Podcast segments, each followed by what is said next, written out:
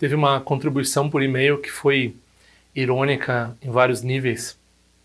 Eu vou relatar um pouco o que aconteceu nessa nossa discussão. Foi sobre o vídeo anterior do Farol da Certeza, no qual eu estava falando de meditação não analítica e sobre esse cuidado que a gente tem que ter com as não conceitualidades, né?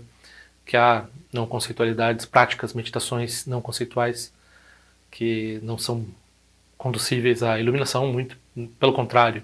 E tem talvez alguma, né, que a gente tem que estabelecer como e exatamente como se chega lá, que sim, ok? Mas daí teve uma contribuição bem. É, vai ser divertido. Vamos ver lá. tzal.org apresenta Tendril Conexões Auspiciosas. Então, é, a pessoa que me escreveu, ela não entendeu o vídeo que, que eu tinha feito, ou talvez ela tenha visto uma parte, daí ela ficou sem entender o, o escopo todo da, da discussão, e ela assumiu que eu estava fazendo uma defesa é, de que a meditação mais elevada no budismo era conceitual, era de alguma forma era não não conceitual, ou seja, uh, não era exatamente essa coisa essa coisa sem elaborações livre e assim por diante. Ok, mas essa é a, a discussão, né? Então, o nosso oponente, eu tava, ele talvez entendeu que eu estava fazendo a defesa da posição do nosso oponente. Então, essa pessoa estava um pouco indignada com né, o fato dele ler em tantos lugares sobre uh, essa meditação não conceitual no budismo, e daí aparece alguém que está falando que não, tem que ter conceitos. Né? Mas a questão aqui é que a gente tem que entender o nosso oponente.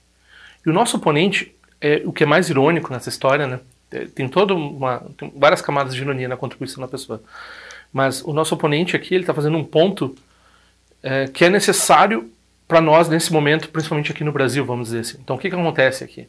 Então as pessoas têm um brasileiro tem uma coisa mais largada, assim, uma coisa mais né, jeitinho, uma coisa mais é, não quer que ponham, que caguem regra, que façam estrutura e assim por diante, né? Então é, o que, que o brasileiro quer? O brasileiro quer budismo de internet o mais fácil possível. Se tiver que praticar, é muito trabalho.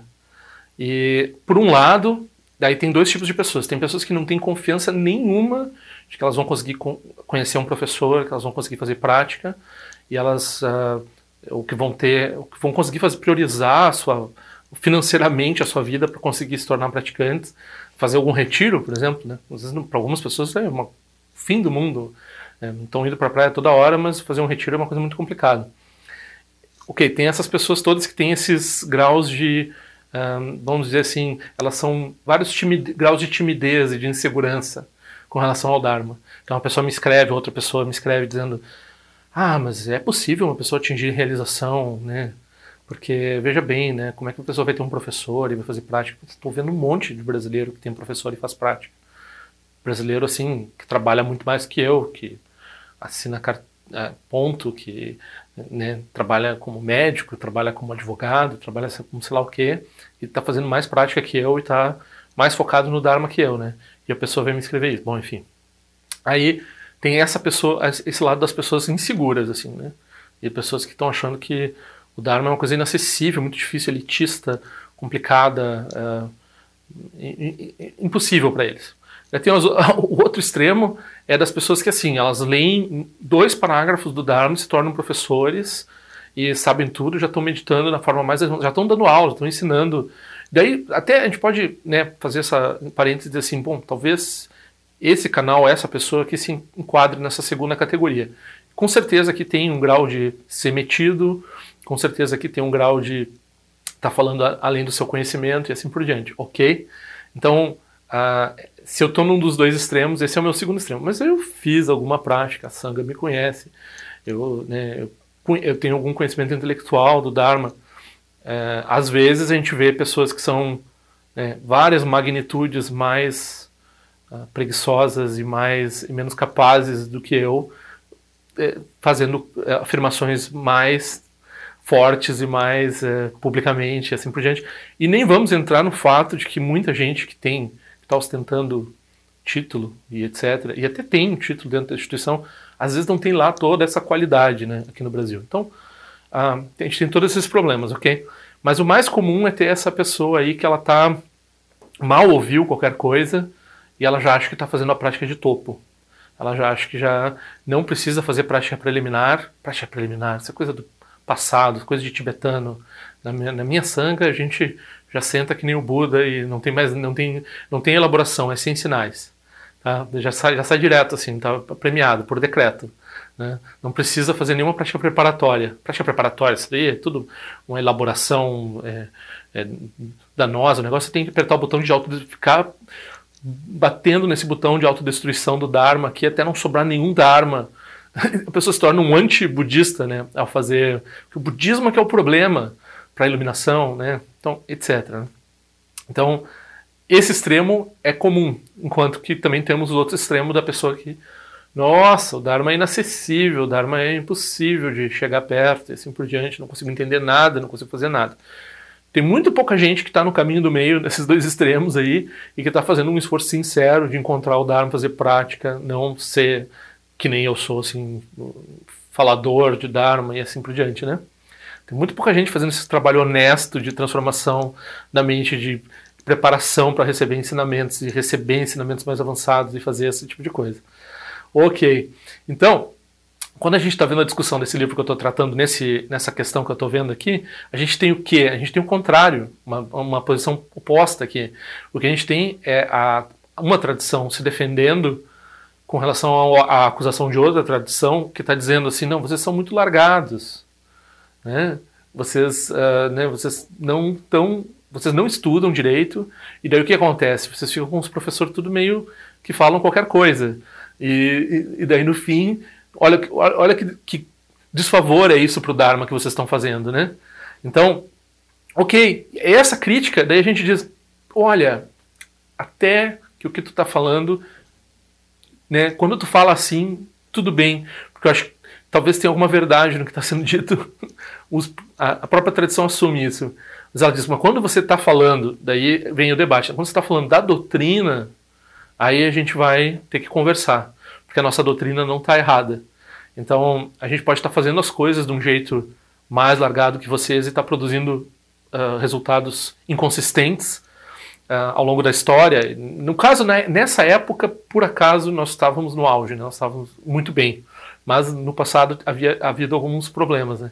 Então, o que a gente está fazendo aqui é dando certas concessões, reconhecendo essa outra tradição como uma crítica válida até certo ponto ao que nós estamos fazendo. Então nós estamos dizendo assim, sim, de fato, a gente precisava estudar mais do que a gente estuda. Vocês que dão tanto valor para o estudo, pois é, vocês estão certos. Então, isso daí a gente concorda. Estava errado. Quando a gente estava só falando mal de estudar e assim por diante, tava, tinha muita crítica, né? Porque estudar no Dharma, na visão correta do Dharma, é meio como é, fazer um remendo. O remendo cai, né? Então, tu, na próxima vida tu tem que se lembrar tudo, de, aprender tudo de novo. Tu esquece, tu morre e esquece. Então, se a pessoa fica aprendendo, juntando um monte de dados conceituais aí, achando é um hoarder intelectual, achando que está sendo um grande praticante do Dharma, não está sendo, está produzindo nenhum benefício grande com relação a isso, né? Por outro lado, se, como o nosso oponente diz, se a pessoa não sabe como ela está meditando, se ela não examina bem, não faz a análise, aí ela cai nesses, nessas meditações, né? Então, o que a nossa tradição tem? A nossa tradição tem outras garantias além do estudo. Tem um pouco de estudo, mas tem esse relacionamento muito forte com o, professor, né? E o professor, de forma geral, na nossa tradição, ele pede práticas preliminares. Então a pessoa precisa fazer uma série de práticas que já são bem avançadas. De forma geral, a pessoa não poderia sair fazendo essas práticas. As próprias práticas preliminares precisam de práticas preliminares. Então, ok, a gente tem uma nós e o nosso oponente temos uma noção clara de que, mesmo que a gente concorde, como eu falei no vídeo anterior, que em certo sentido é possível para quem está começando fazer algum tipo de prática não conceitual e que isso não vai ser prejudicial, embora a pessoa não tenha completado a análise, embora a pessoa não tenha todas as defesas com relação a isso. Ok, a gente concorda lá, o, o Yonten Gyantso, ele vai dizer, não, de forma geral é bom já fornecer algum arcabouço de prática não conceitual desde o início, ok? É, mesmo que, né, que vá dar algum problema, então tem acompanhamento do professor, tem acompanhamento da sanga, a pessoa continua estudando, ela não gera uma visão. Aí, o nosso, o nosso oponente ele vai dizer não, não, não, você estuda um tempão, estuda um tempão. Aí cria um certo elitismo, né? Porque as pessoas têm que passar fazer uma faculdade de Dharma para depois fazer shamatha, para depois estabilizar a mente. Aí depois né, debate, estuda vários anos, aprende a visão, aprende a estabelecer o que é o Dharma, o que não é Dharma. Aí vai fazer meditação em silêncio, uh. Aí vai fazer meditação em silêncio, depois vai unindo com essa análise vipassana, né, essa análise da vacuidade, e chega lá na, nesse resultado, que é o que nós estamos falando nesse item, né? Se o resultado dessa prática, que é a união de shamatha vipassana, se ela tem um viés, algum tipo, algum grau de viés, ou se ela é, ou, se a, ou o que exatamente é essa não elaboração que a gente está falando que chega como resultado dessa prática. Ok, aí a pessoa ouve isso, aí já imagina Mahamudra, Dzogchen, todos os ensinamentos superiores e assim por diante. Mas o nosso oponente, ele está fazendo isso tudo como prática preliminar para o Nondro. ele vai lá fazer um Nondro depois disso. Ele, vai fazer tudo isso, análise, estudar 10, 20 anos, fazer Shamatha 3, 5, 6 anos, depois ele vai fazer não sei o que, não sei o que. Daí ele vai fazer o Nondro, vai fazer as práticas preliminares do Vajrayana, daí ele vai se engajar em prática Vajrayana intensa. Ok? E no fim, quando ele estiver obtendo resultados da prática vajrayana dele, ele vai receber os ensinamentos Mahamudra. Ok? Então, uh, né, se, se, a gente está falando do nosso oponente aqui, aqui como uh, o, o que nós precisamos na nossa cultura brasileira agora não é tudo isso que o oponente pede, mas alguma coisa do que esse oponente pede. Porque aqui no, no nosso Brasil, queridão da vida, tem muita gente dizendo aí que a pessoa não precisa de práticas preliminares, né? O Shagdu Rinpoche disse, não funciona, não adianta ensinar ensinamentos avançados. As pessoas elas ouvem, geram conceitos, elas produzem, né, num, no melhor dos casos, elas não, não arruinam a prática delas e a prática dos outros. Não acontece nada, no melhor dos casos. Pode acontecer ainda da pessoa gerar conceitos, não ter como ajudar a prática dessa pessoa mais, ou da pessoa ainda prejudicar os outros, porque ela começa a falar sobre isso e assim por diante. Então, a pessoa precisa fazer alguma, né? Daí na nossa tradição, uh, hoje em dia quando a gente pede lá que a pessoa faça um pouquinho de prática antes de receber ensinamento, uh, as pessoas não, não querem ouvir. E daí que a gente está discutindo com um cara, um cara com quem a gente está discutindo, ele quer antes de chegar no Nondro, está acontecendo tudo isso que a gente está discutindo aqui. Todo esse estudo, assim, estudo não é estudo que nem nós fazemos, assim, né? Estudo eles decoram o texto, eles, nossa, eles se matam estudando, eles realmente entendem o Dharma, né? Então, e eles estão dizendo assim, olha, se você não estuda, quando você vai focar sua mente na união de Shamatha Vipassana, ou Vipassana que você vai ter, a sua análise vai estar tá imperfeita, porque você não vai ter as ferramentas para lidar com as várias armadilhas da prática e assim por diante, e daí você pode cair num estado imperfeito de não conceitualidade, que é exatamente isso que vocês estão fazendo aí na tradição de vocês que não estuda, que não faz nada, que não tem as preliminares certas. Vocês fazem só um pouquinho de preliminar lá, preliminar muito, de vocês é muito avançada. Ninguém consegue fazer essa preliminar. então, é, é, é, isso é um grau de ironia, né? Daí, essa pessoa foi me falar, ela, ela não pratica o Dharma. Ela veio falar que ela achou que no budismo tinha essas práticas avançadas e não conceituais e não elaboradas. Né? E, e, daí ela falou assim: é, porque, porque eu li um livro tal, que é um livro que. Daí eu comentei para eles: esse livro da nossa tradição, se a pessoa não fez práticas preliminares, não se lê esse livro e. Uh, é melhor botar no altar, fazer prática, não, não, porque a pessoa tem uma chance grande. Né? Eu não disse isso, mas é óbvio, a pessoa tem uma chance grande de entender errado, né? E daí ele falou assim, porque eu, li tal é igual Krishnamurti. Então isso aí, e Krishnamurti é a mesma coisa, então o budismo tem bastante coisa não elaborada e não, e não conceitual e assim por diante. Então, né? Então é isso que nós estamos discutindo, que a pessoa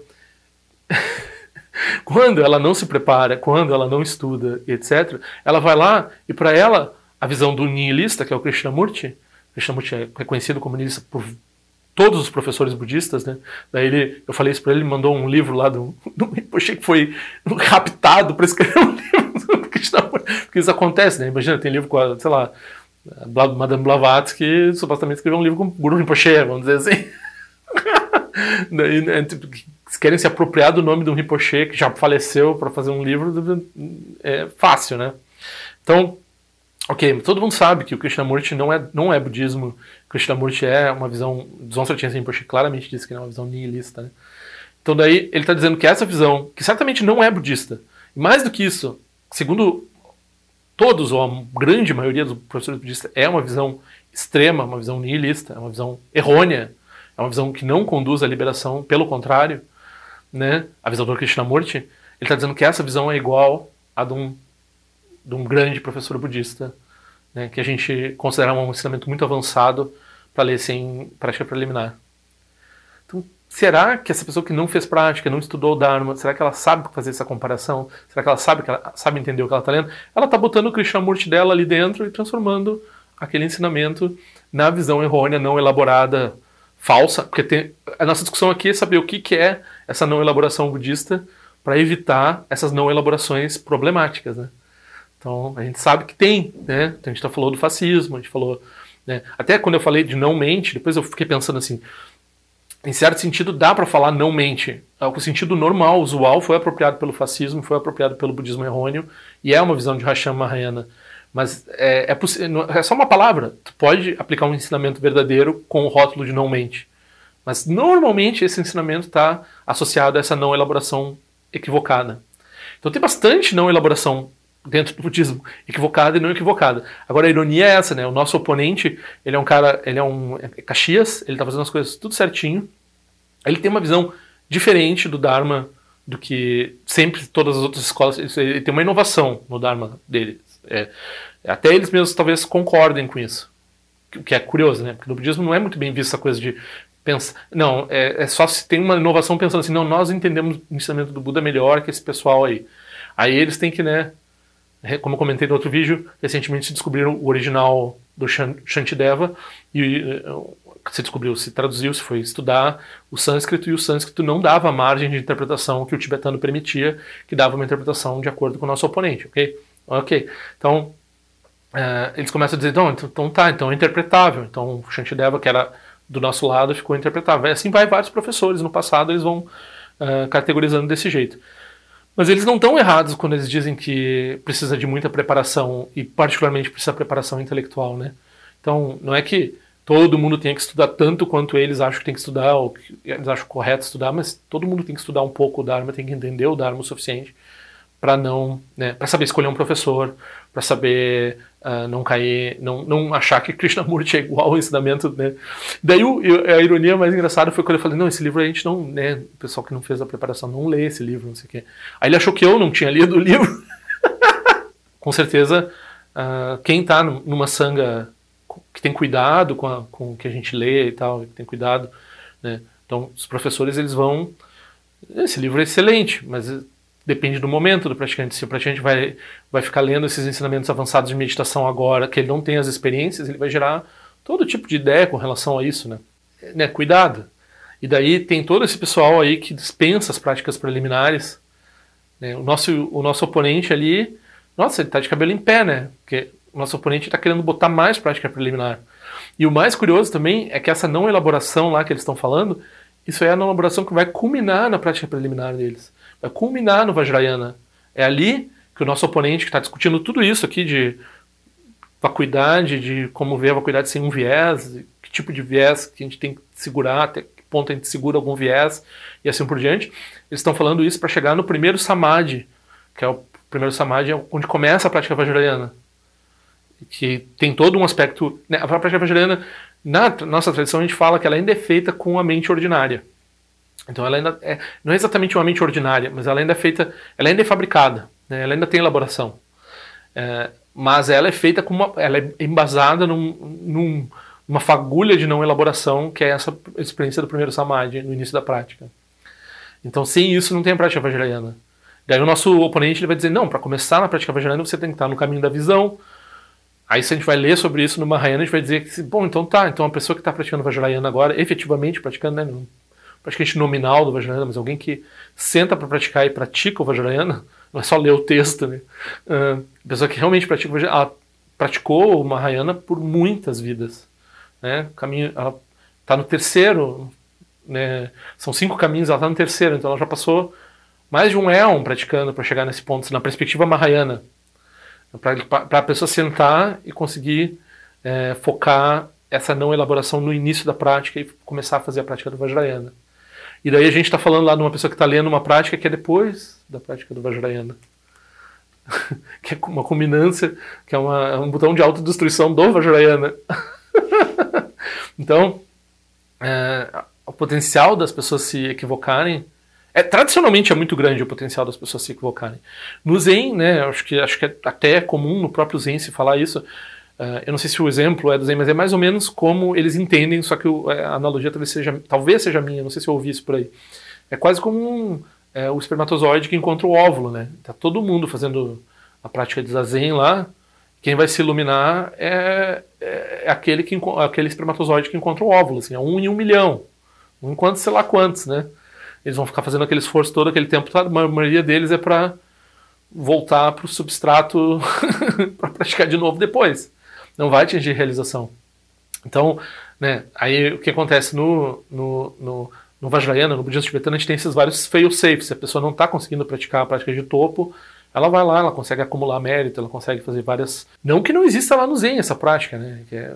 a prática, a ênfase deles é total nessa prática não elaborada, mas que pelo menos tem essa elaboração de ficar sentado, né? Parede para eles é, não é problema, não é elaboração suficiente. É algum grau de elaboração parede, né? Mas tudo bem, não vamos discutir com Zen.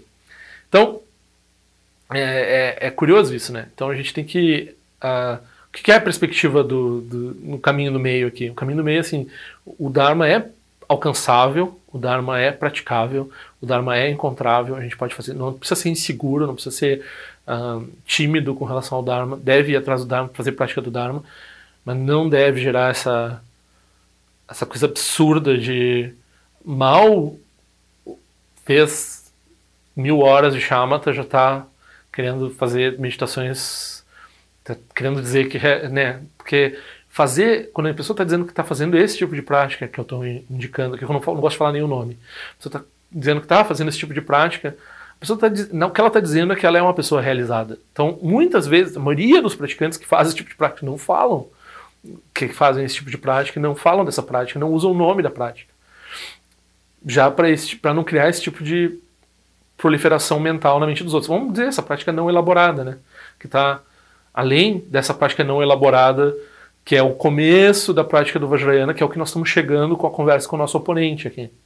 Nosso oponente ele está fazendo a preparação ali para encontrar o primeiro samadhi, para produzir né, a sílaba semente, para produzir a deidade, para fazer as atividades de uma deidade dentro da sadhana do Vajrayana e assim por diante.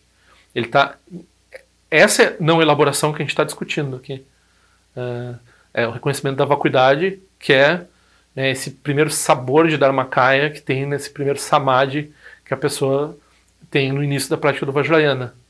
O, com certeza, o nosso oponente aqui, ele pode estar falando também da mente do Buda, mas ele está falando no nível de prática que está chegando aqui, depois da análise, é, é o início do Vajrayana. Então, irônico, né? No mínimo, assim. Uh, para gente ver, assim, que é a fauna que a gente encontra por aí, assim. Padma Dorje não é um professor budista reconhecido pela tradição. Ele apenas repete o que ouviu por aí. Se algo aqui fizer sentido, pergunte a respeito para seu próprio professor. Se não fizer sentido, descarte. tzal.org. Este áudio foi elaborado em resposta a uma pergunta, pedido ou desaforo. Qualquer coisa, escreva para padmadorje.gmail.com. Ao longo de minhas muitas vidas e até este momento, todas as virtudes que tenho alcançado, inclusive o mérito gerado por esta prática e todas as que vier a conseguir, ofereço para o bem-estar dos seres cientes. Possam a doença, guerra, fome e sofrimento diminuir para todos os seres, enquanto sua sabedoria e compaixão aumentam nesta e em vidas futuras. Possa eu claramente perceber todas as experiências como sendo tão insubstanciais como o tecido do sonho durante a noite e imediatamente despertar para perceber a manifestação de sabedoria pura no surgir de cada fenômeno. Possa eu rapidamente alcançar a iluminação para trabalhar sem cessar pela liberação de todos os seres. Nira wai kora shinga songpa na niwa ma lonji kwenye chere zingwa ten shinja so eza peka jarpa tu ten jiwe che. Om so chi jamia chenpe ne jira sawa kungsha tu ziwe zetai e bai me jino jo chulu piyama nian jogi sa sonda tu ten jiwe che. Chume kwenye pema samba sa sora jen jese no pa igar jiwa shu shuki tu peku kuse deshin te zindar shin isho. Shigme tu shu trukpa nange wan cha tunga drupa ten romo yen ngen kumpa ma lora san nelon tu ten leta tu ten jiwe che. Peme jesun peme risu che peme tan la chi kuse suruwan peme wancho chi troma jeso shin no ni peme lonji tu jiwe che. Pene jiwa ne e chenpo ten pa yuri ne pa dan ten pa si pe chenpo dan kuse chasen ten jiwe che. Kusun san che guru rinpa shi ngandu kunda de wachin pa jabar che kunsa tu tu ra pa sa so adep san shin shi lab tu so shi nang san gwe beche shiwa dan san palung je dro pa chen che lo oma hong ben zang guru pe ma se de hong ke lo shi song de lo che zan lin sa song cha pa pe tu jo shi song nang wa dam mi ra du song ge le sho